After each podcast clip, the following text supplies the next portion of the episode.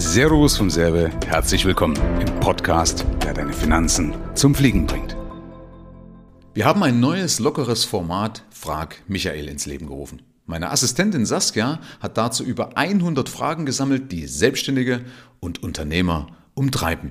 Zum Beispiel zum Thema Umgang mit Geld, die richtige Absicherung und sinnvoller Vermögensaufbau oder was auch immer.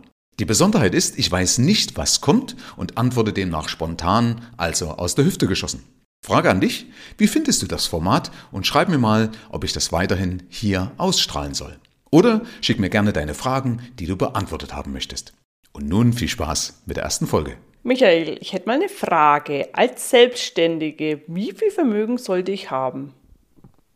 Das kommt drauf an. Also meinst du jetzt Vermögen, um finanziell frei zu sein oder meinst du jetzt als Liquidität? Um finanziell frei zu sein. Okay.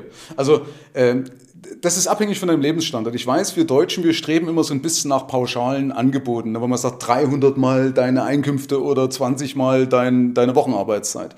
Aber weißt du, du, das Vermögen ist ein Mittel zum Zweck. Mhm. Also musst du dir im Vorfeld ja erstmal bewusst sein, welchen Zweck soll mein Vermögen erfüllen. Mhm. Also äh, möchte ich zum Beispiel damit verknüpfen, dass ich monatlich mir 8000 Euro nach Inflation entnehmen kann, dann kann man das ganz einfach dann auch, äh, sag mal, greifbar machen oder monetarisieren oder die Größenordnung festlegen, weil man da einfach zurückrechnen muss. Ja? Also das heißt, nicht verleiten lassen von irgendeinem. Ich habe natürlich so als Mindestempfehlung meistens so drei Millionen Euro, die man haben sollte, um von der finanziellen Freiheit zu sprechen. Ja? Mhm.